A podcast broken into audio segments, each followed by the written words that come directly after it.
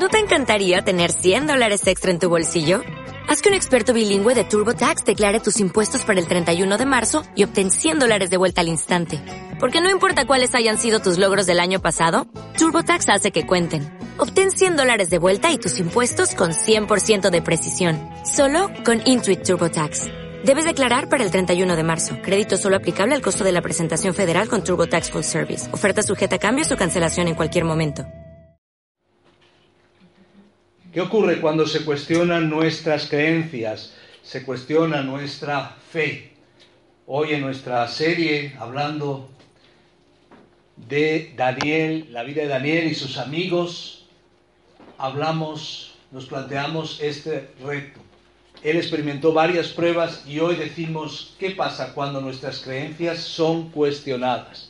En parte es la misma situación que comentábamos cuando ellos son obligados a vivir de una manera, a comer de una forma determinada en medio de otra cultura, pero también recordemos que van a pasar por un proceso en el cual van a ser desafiados ante otros conocimientos, van a pasar por tres años en todo el conocimiento en Babilonia, en todo el conocimiento que había en este imperio y muchas de las cosas que ellos creían iban a ser confrontadas. La verdad es que no sé si os lo habéis planteado, pero pasamos un una cuarta parte de la vida por lo menos en formación. ¿Verdad? A lo mejor algunos ya miráis con cierto alivio y me dice, ya pasé eso, la formación por lo menos formal. Aunque como hoy vamos a ver, debemos estar formándonos continuamente. Pero eh, los que están estudiando, eh, jóvenes, se sienten inmersos en esa parte de la vida donde a lo mejor los padres, que somos poco comprensivos, decimos, lo que te toca a ti es estudiar. Y los, hijos dicen, estudiar, ¿te parece poco? Así que en ese proceso pasamos una cuarta parte de la vida. Cuando hablamos de amar a Dios con todas las fuerzas, con toda la mente, también tiene que ver con el ámbito del conocimiento y de la sabiduría. Así que no son compartimentos estancos. Las emociones están ahí, nuestro trasfondo está ahí, pero nuestro conocimiento también y nuestra formación.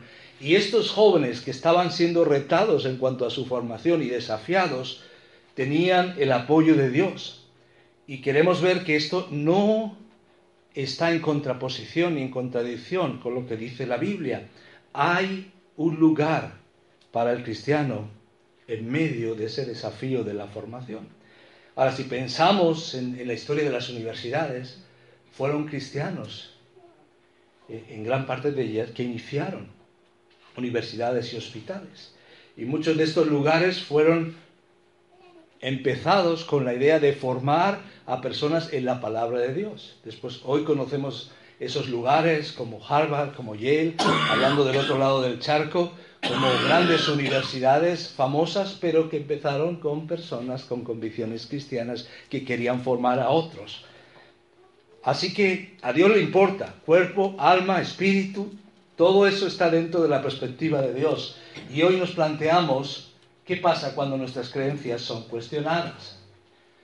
Fijaos lo que dice Proverbios 19.8. Yo voy a ir mencionando varios versículos y la idea de tenerlos en la pantalla es para ayudaros, pero siempre os animo a que si podéis buscarlos o anotarlos para después eh, leerlos con más tranquilidad.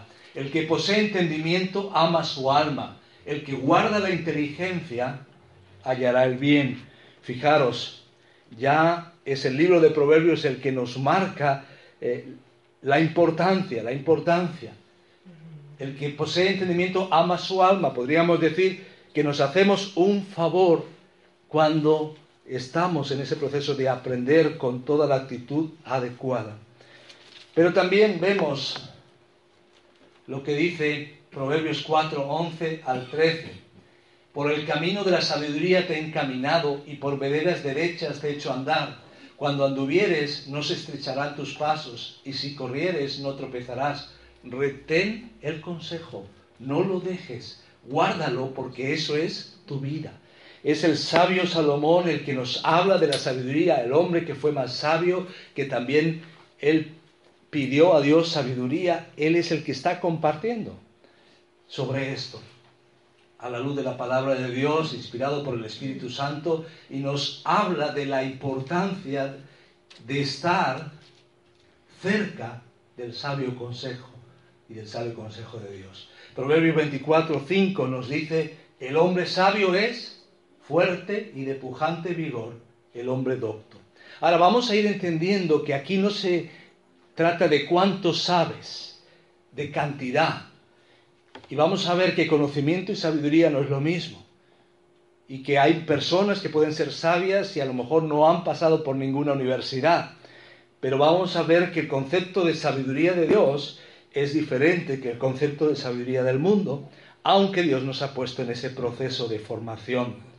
Ahora recordemos la historia de Daniel y sus amigos. Cada bendición es precedida por una prueba. Confías en Él y Él te confía un llamado, un propósito, una labor. Es así. Vemos que Dios trabaja con hombres y mujeres, Antiguo Nuevo Testamento. Confías en Él, Dios te prueba y Dios te usa. Y en medio de eso, nuestros amigos van a experimentar esa tercera prueba para Daniel y sus amigos, el desafío a su fe y sus creencias. Ya hemos visto el desafío por la presión de la mayoría, cuando ellos optan por comer algo diferente, porque estaba en juego no solo un tema de salud un tema cultural, sino había un tema espiritual, y ellos no querían desconectar con ese Dios y con esas raíces que tenían. Pero aquí vemos el desafío a su fe y sus creencias. Y a partir de, esta reflexión y de lo que ellos eh, vivieron, queremos nosotros reflexionar hoy y plantearnos qué hacemos nosotros. Y yo creo que en un nivel muy especial nuestros jóvenes son los que están quizás viviendo en ese bombardeo en medio del proceso de educación, pero todos nosotros que estamos en un proceso continuo de aprendizaje también tenemos que plantearnos cuáles son las respuestas adecuadas cuando hay un desafío. Os pregunto aún, ¿son desafiadas vuestras creencias cada día? Cada vez que escuchamos un telediario, escuchamos la influencia de los medios de comunicación, leemos, observamos, nos vamos a esa aldea global que es Internet y muchas veces nuestra fe es confrontada. Ahora, estos jóvenes habían sido llevados ante el emperador más poderoso del momento. Estamos hablando de Nabucodonosor, un cautiverio que afecta en principio al 25% de la población que es llevada.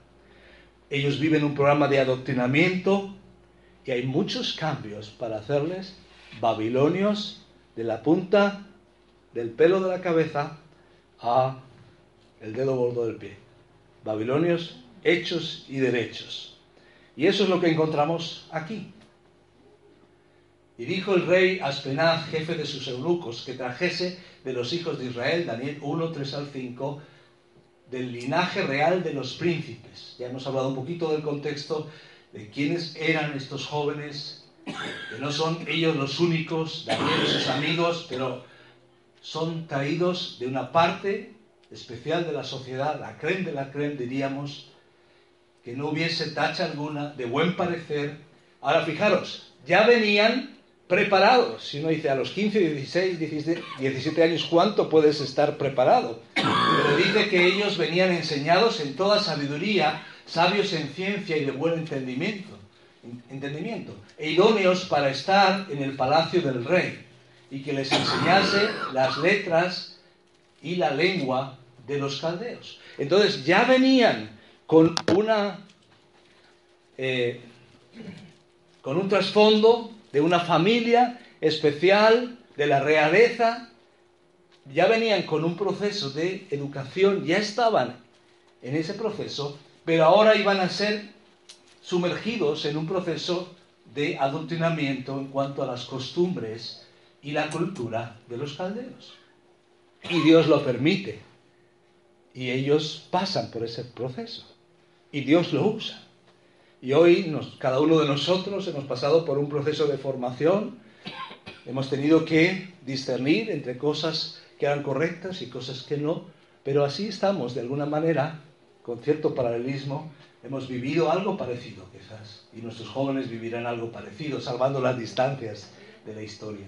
Y le señaló el rey ración para cada día de la provisión de la comida del rey y del vino que él bebía, eso ya lo comentamos, lo que implicaba, pero nos centramos en ese proceso y que los criase tres años para que al fin de ellos se presentasen delante del rey. Un proceso para servir en palacio, para ser asesores del rey, nada más y nada menos.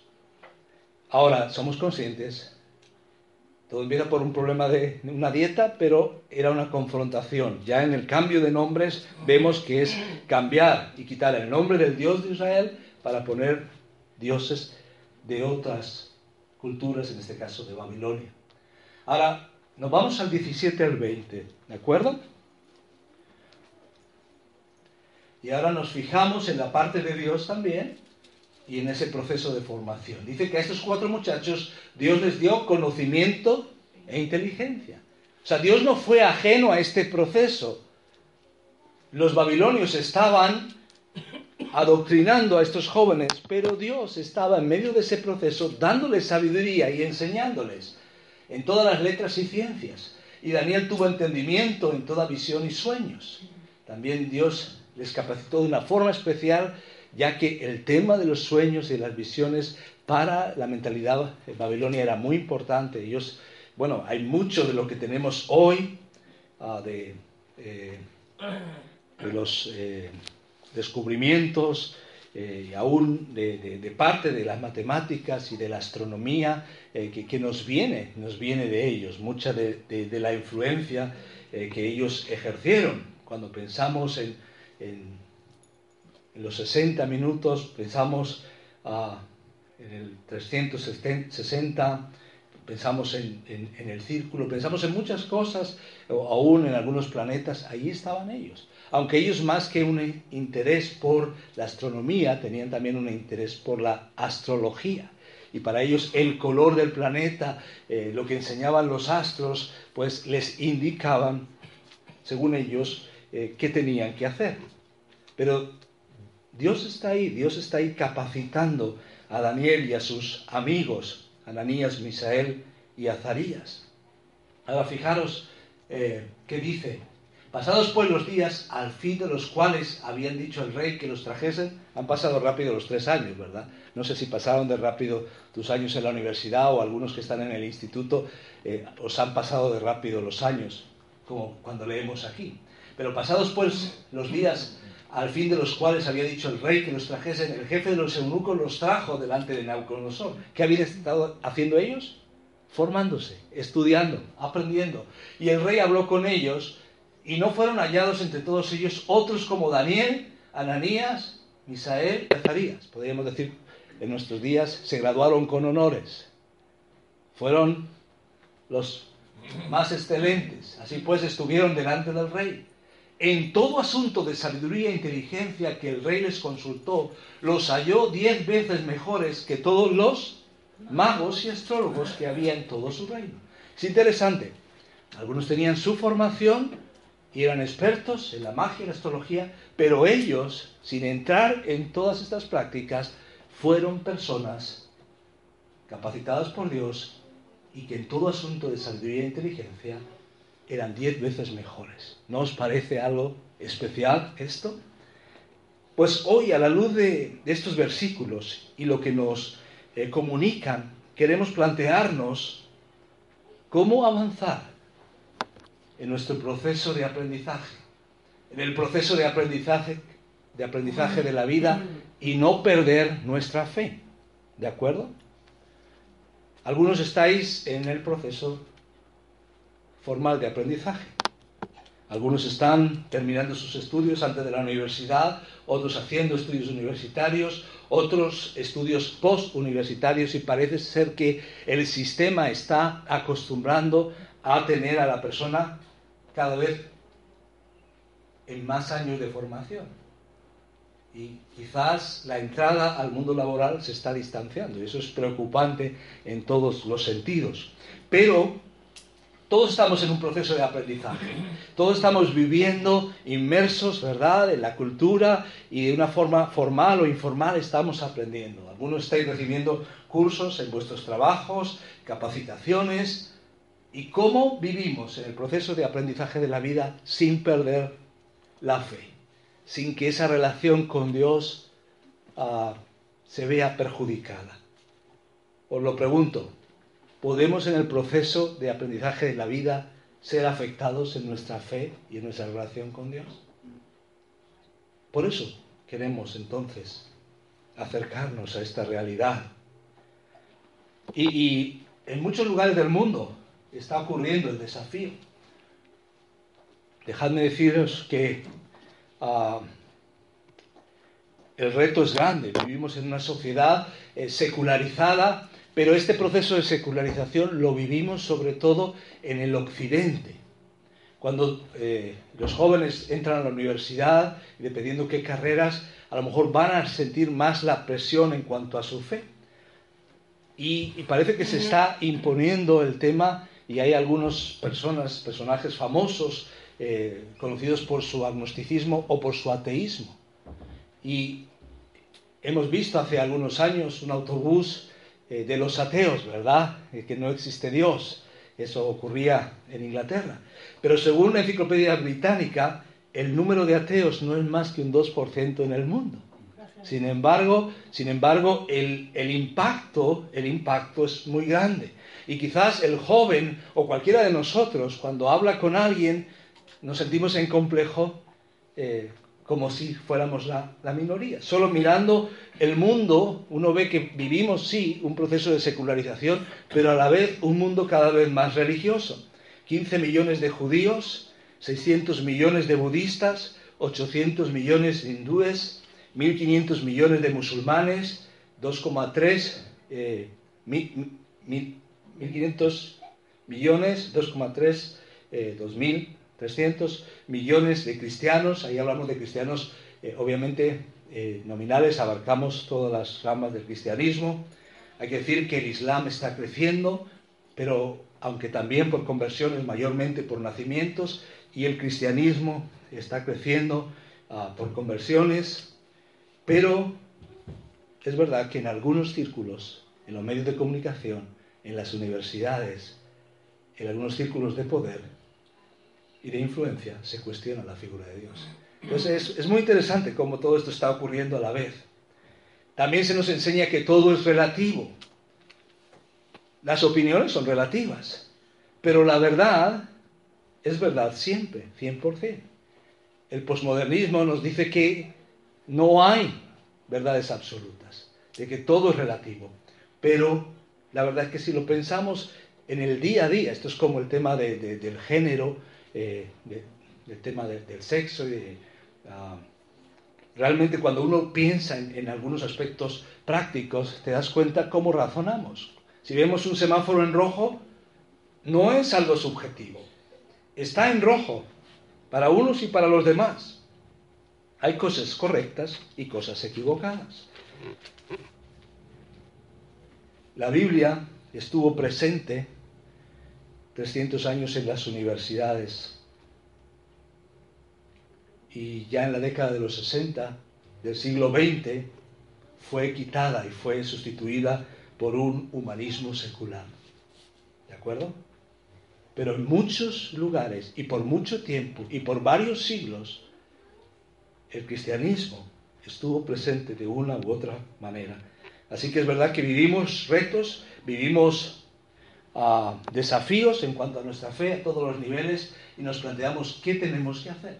Lo primero que vemos a la luz de la historia de Daniel y sus amigos, aunque también hoy eh, nos zambullimos en el libro de los Proverbios, es que tenemos que decidir anticipadamente poner a Dios primero. ¿Cómo sobrevivir, cómo vivir eh, sin perder nuestra fe en ese proceso de, inmersión en el mundo que nos ha tocado vivir y de aprendizaje, pues decide por adelantado defender a Dios, poner a Dios primero. Ya lo dijo Jesús, en el mundo tendréis Aflicción. Lo sabemos, ¿verdad? Sí. ¿verdad? En el mundo tendréis aflicción, pero confiad, yo he vencido al mundo. Fijaros la advertencia en 2 de Timoteo 3:12. También todos los que quieren vivir piadosamente en Cristo Jesús padecerán persecución. Esto es así, si tú defiendes el nombre de Cristo en cualquier esfera, vamos a sentir consecuencias. Y si no, tenemos que preguntarnos si estamos defendiendo adecuadamente a nuestro Señor. Así que tenemos que estar preparados. La prueba más importante no es el del carnet de conducir.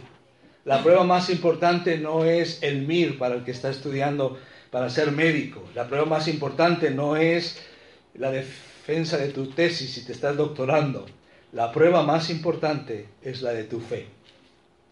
Puedes rendirte, puedes tratar de supervivir, sobrevivir, o mantenerte firme como Daniel y sus amigos.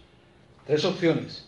Rendirte y dejarte llevar por la corriente, sobrevivir más o menos, hacerlo compatible, vivo mi cristianismo como compartimento estanco, pero a la vez estoy en medio de la sociedad, ni modo, no tengo otra opción, o podemos mantenernos firmes y coherentes.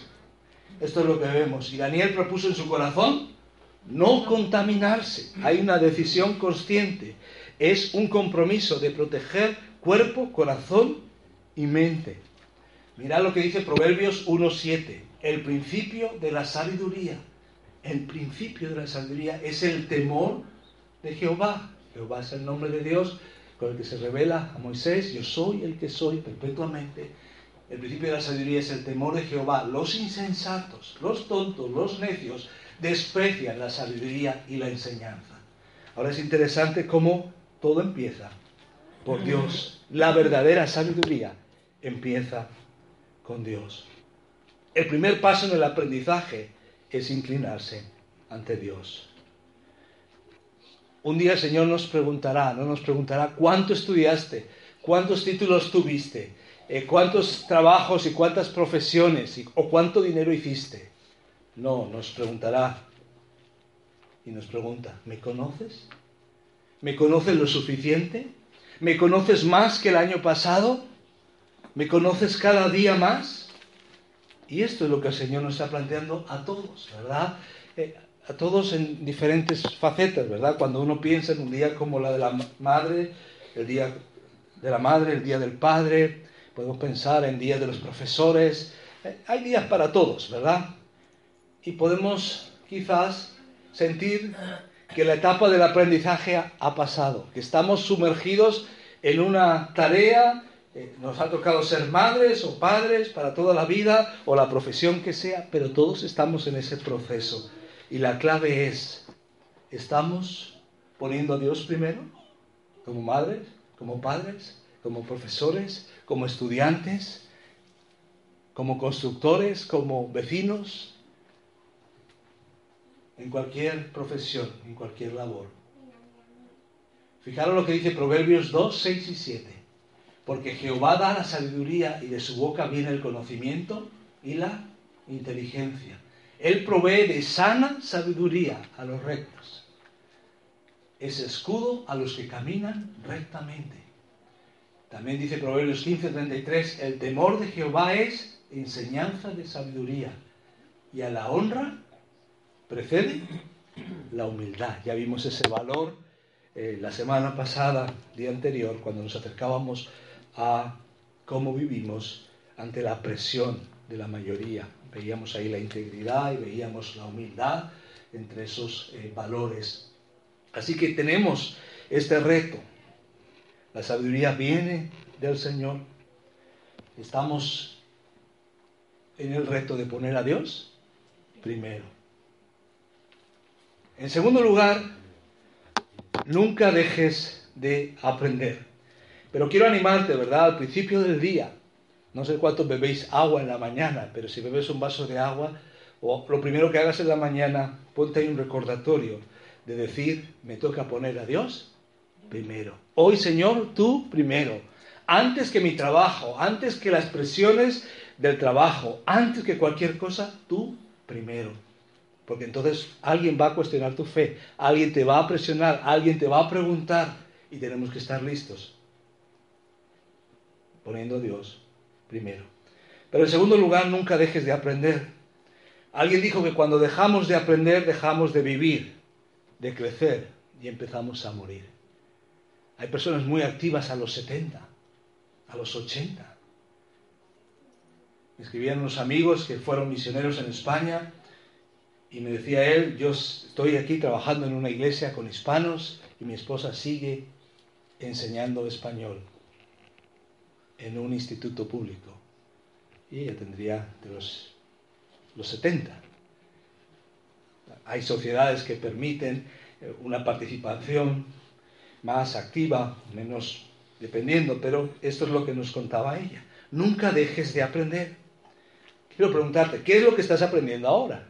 ¿En qué estás metido? Debe ser algo intencional, no simplemente conforme vaya la vida enseñándome. No, ¿qué quiero yo aprender? En cada área de la vida, ¿qué estoy leyendo? ¿En qué me estoy formando? Proverbio 18:15, el corazón del entendido adquiere sabiduría y el oído de los sabios busca la ciencia. Es intencional. Fijaros una relación entre aprendizaje y oír, ¿verdad? El corazón del entendido adquiere, aprende y el oído de los sabios busca la ciencia. Hay conexión entre aprender y escuchar, ¿de acuerdo? A veces vivimos en una sociedad muy activa donde tengo que estar haciendo algo o hablando algo entonces ya no estoy escuchando y no estoy quizás en un proceso de aprender. Hay un versículo importante en 2 Timoteo 2.15 que dice, procura con diligencia, aplícate. ¿En qué? En presentarte a Dios aprobado como obrero que no tiene de qué avergonzarse, que usa bien la palabra de verdad. Entonces eso se aplica para el creyente. Necesitamos estar creciendo para presentarnos como obreros aprobados, calificados delante de Dios, que usamos bien la palabra de verdad. Nunca dejemos de aprender. Ahora, menciono esto porque creo que fue clave, aunque lo vemos un poco entre bastidores, en el caso de Daniel. Daniel siguió, siguió influyendo. Pasaron esos tres años, pero ellos siguieron siendo referentes. ¿Y cómo pudieron? habían recibido la información de Babilonia, pero seguían enchufados a la sabiduría de Dios y por eso pudieron sobrevivir. Dios estaba presente. Hemos visto 2 Timoteo 2.15, pero también cuando pensamos en la palabra discípulo. Ser discípulos es ser seguidores. Y la idea ahí es ser estudiantes, ser aprendices, ser personas que estamos aprendiendo, en este caso de Jesús. Proverbios 19:8. El que posee entendimiento ama su alma. El que guarda la inteligencia hallará el bien. Ahora, aquí es donde tenemos que hacer una diferencia. Una cosa es conocimiento y otra cosa es sabiduría. Conocimiento es la información obtenida por la educación o la experiencia. ¿De acuerdo? Puede ser formal o no formal. Hay personas del campo que saben quizás todo más que un ingeniero agrónomo a lo mejor. ¿De acuerdo? Es conocimiento. Pero ¿qué es sabiduría? Sabiduría es ver y responder desde el punto de vista de Dios. Es aplicar, llevar lo que sabemos a la práctica y saber decidir. Por eso hay gente que puede ser brillante, puede ser premios Nobel y su vida es un desastre. Y pueden tener muchos títulos y mucha formación, pero después su hogar no se mantiene, su vida no se mantiene, las adicciones les invaden, porque conocimiento no es igual que sabiduría. Sabiduría es ver y responder desde el punto de vista de Dios. Esto afecta, por ejemplo, al ámbito de las relaciones, la pareja, el noviazgo, el matrimonio. Afecta al ámbito de los sentimientos, de las emociones. Afecta al ámbito del dinero, de la carrera, de la formación, de las pruebas, cómo enfrentamos las pruebas. Por eso, al recibir pruebas en la vida, estamos en la escuela de Dios, donde somos probados, y ahí es donde aprendemos también a tener sabiduría, porque sabiduría es responder y ver cómo Dios ve las cosas. Esto es importante. Conocimiento no es sabiduría necesariamente. Dios es la fuente de la sabiduría. Cuando aprendemos el significado de las cosas, eso es ser sabio. Por ejemplo, ahí están las preguntas más importantes. ¿Quién soy? ¿De dónde vengo? ¿Para dónde voy? Cuando yo conozco a Dios, respondo esas preguntas. Entonces estoy siendo sabio porque sé ver las cosas desde el punto de vista de Dios y soy llamado a responder de acuerdo a ello. Entonces quiero animarte hoy a aprender algo nuevo, a pensar, ¿verdad? No sé tu edad, ¿verdad? De algunos sí, más o menos. Pero ¿en qué etapa estás? Si a lo mejor esta es una etapa que dices, yo ya estoy en proceso de formación, pero ¿qué más podemos hacer? Estás jubilado. Estamos en ese proceso con toda la experiencia, con todo el bagaje que tienes. ¿Puedes ayudar a otras personas con todo lo que tú has vivido? Puedes orar por otras personas. Hay personas que desde una silla de ruedas o desde la cama de un hospital están haciendo un ministerio eficaz de intercesión. Así que quiero animarte a que te plantees la vida como un sigo aprendiendo hasta que el Señor me lleve con Él. Pero no solamente conocimiento es bueno, ¿verdad? Yo sé que algunos eh, de la tercera edad, aunque aquí no hay nadie de esa no, usamos ese concepto, ¿verdad? Pero eh, quizás en el ámbito de las nuevas tecnologías, para algunos ha sido algo nuevo. Algunos están aprendiendo. Y hay retos de aprendizaje a todos los niveles, pero necesitamos sobre todo a nivel de sabiduría y a nivel de conocer a nuestro Señor. Así que sigamos aprendiendo, ¿de acuerdo? En tercer lugar, profundiza en la palabra de Dios empápate de la palabra de Dios. Exprime la palabra de Dios. Y esto es algo a fuego lento, esto no es lectura rápida. Necesitamos todos los días leer, memorizar y meditar. ¿Quieres una promesa en cuanto a una vida que te vaya bien? Josué 1.8. Nunca se apartará de tu boca este libro de la ley. ¿Me podéis acompañar a leerlo? sino que de día y de noche meditarás en él, para que guardes y hagas conforme a todo lo que en él está escrito, porque entonces harás prosperar tu camino y todo te saldrá bien. Lo dice Dios y desde su perspectiva eso será así. Que dice, nunca se aparte de tu boca este libro de la ley, sino que medites Ahora el concepto de meditar parece que ahora cuando escuchamos meditar es ponernos en una postura, poner los dedos de una forma y repetir ciertas cosas. Eso es una meditación quizás del ámbito oriental que busca como despejarte de todo eh, para eh, dejar la mente en blanco, ¿verdad? Pero hay otra meditación que es la meditación bíblica y que está ahí. Si meditas de día y de noche, Ahora, os pregunto, ¿sabemos meditar en la palabra? Os lo voy a plantear de otra forma. ¿Cuántos de nosotros sabemos cómo preocuparnos? ¿Sabéis cómo preocuparse en la vida? Sí, seguro, seguro. ¿Qué hacemos cuando nos preocupamos? Le damos la vuelta a las cosas, una y otra vez. En el sentido opuesto y positivo,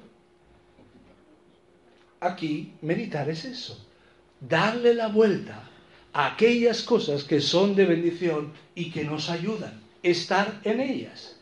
Y lo que pasa es que muchas veces estamos preocupados en las cosas que no podemos solucionar y no nos ocupamos de reflexionar en aquel que puede solucionar nuestras cosas. ¿De acuerdo? Debemos hacerlo con la palabra. En lugar de darle vuelta a las cosas, simplemente centrarme en la palabra y entonces a partir de ahí sí reflexionar. Ahora, una cosa importante, debo aprender la verdad para discernir lo que es mentira.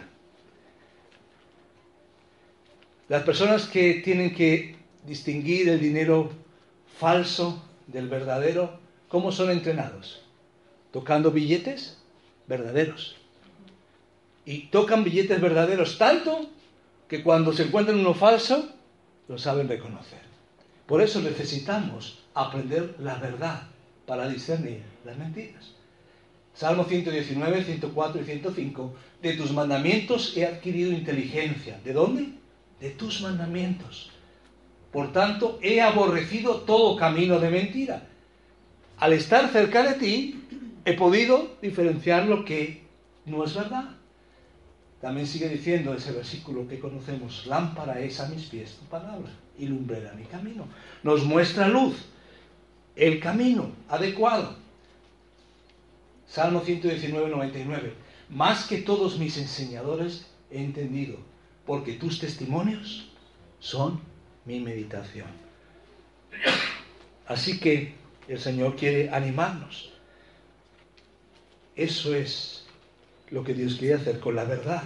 Cuanto más conozco la verdad, más puedo discernir. Muchos pueden caer y podemos caer cuando nos concentramos en lo equivocado y no conocemos la verdad. Entonces quiero animaros en ese sentido, con lo que la palabra nos enseña y los versículos que encontramos aquí. Y quizás eh, simplemente una reflexión en ese sentido. Estamos hablando de profundizar en la palabra. Vivimos en una cultura de la imagen. Eh, la media de un joven occidental a los 18 años es haber tenido 30.000 horas de pantalla. Y bueno, yo creo que eso se puede aplicar también a, más personas. Y quizás están cambiando las costumbres. Pero sabéis que en 80 horas, 100 horas se puede leer toda la Biblia. Y podemos estar 30.000 horas en pantallas. El sabio tiene hambre de verdad, mientras que el necio, dice Proverbios 15, 14, se alimenta con necedades, con basura. Como alguien dijo, menos Facebook y más Face en el book. ¿Vale? Más rostro en el libro y menos Facebook. Quiero animaros a cada uno, ¿verdad? En el proceso que estemos y verdad que tengamos a acercarnos a nuestro Dios y su palabra.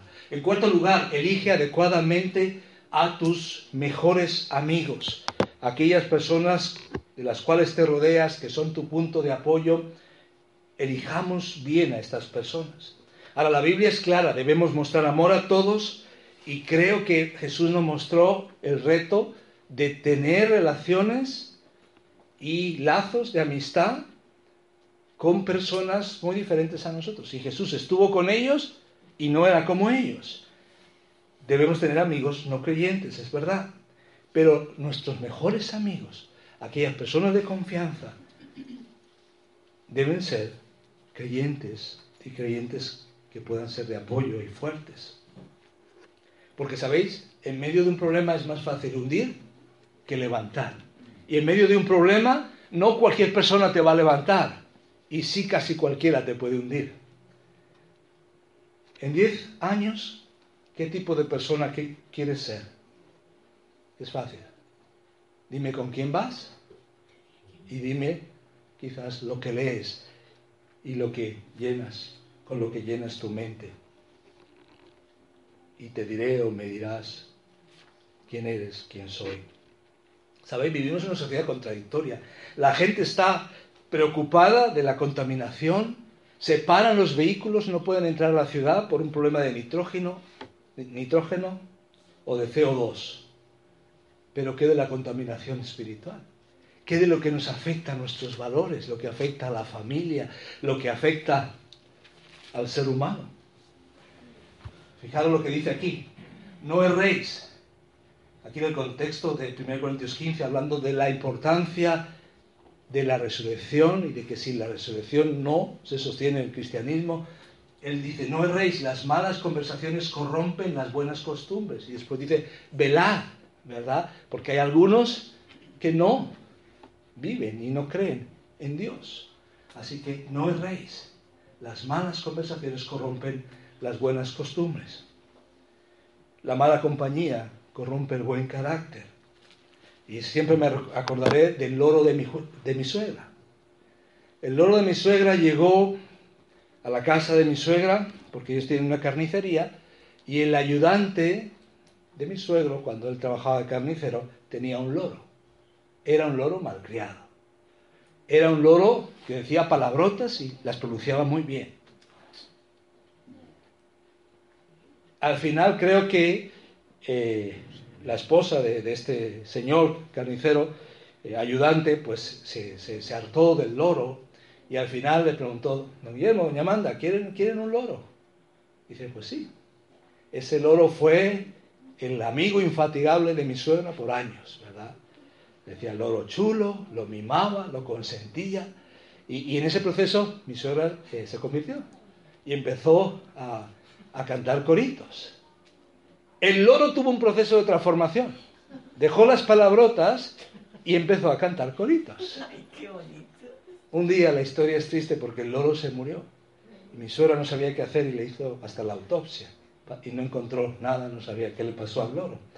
Pero, ¿cuál es el ejemplo de todo esto? Pues que igual que el loro puede pasar de un proceso de escuchar unas cosas y decir otras, nosotros no somos ajenos a las conversaciones, a las cosas que escuchamos. Las amistades nos influyen y tenemos que elegir al respecto qué vamos a hacer.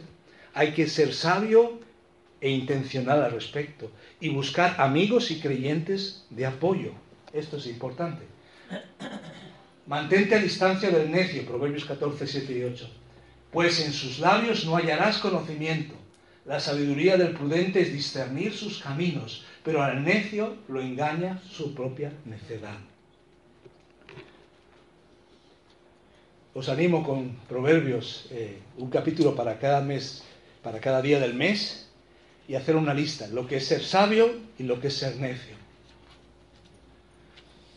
Salmo 1, 1 al 3. Dichoso el hombre que no sigue el consejo de los malvados, ni se detiene en la senda de los pecadores, ni cultiva la amistad de los blasfemos sino que en la ley del Señor se deleita y día y noche medita en ella. Es como el árbol plantado a orilla de un río que cuando llega su tiempo da fruto y sus hojas jamás se marchitan. Todo cuanto hace Quiero animaros en ese sentido ah, y quiero animaros para plantearos amigos que puedan ser de confianza pero también nosotros ser amigos para otros. Es el proceso de ser discípulos. Creo que como creyentes tenemos que ser, tener alguien de quien aprendemos y alguien al que ayudamos a aprender. Y otras personas que están a la altura de nosotros para aprender unos de otros. Por último y para terminar, y ahondaremos más en la próxima reunión, mantente integrado en la familia de la fe. Por supuesto, algunos principios salen más allá de lo que vemos en Daniel, pero seguro que Daniel y sus amigos tuvieron que reunirse en algunos momentos y tuvieron que buscar a Dios y lo hicieron de manera privada, pero hoy a la luz de, de lo que vemos en el Nuevo Testamento, Dios nos dice que el cristianismo no es para llaneros solitarios. Mantente integrado en la familia de la fe. Hay propósitos de la vida que son propósitos de la iglesia también. Adorar juntos, tener comunión unos con otros, servir unos a otros, crecer como discípulos de Cristo, cumplir la misión juntos. Eso no lo podemos hacer solos. Por eso mantente conectado con la iglesia. El reto es también que podamos estar viviendo la vida cristiana en un grupo pequeño y queremos desarrollar eso más en esta iglesia, porque es un grupo pequeño, aprendemos, ayudamos y compartimos todos, pero también en algún ministerio, en algún servicio. Fijaros lo que dice Hebreos 10:25, no dejemos de congregarnos como acostumbran hacerlo algunos, sino animémonos unos a otros y con mayor razón ahora que vemos que aquel día se acerca.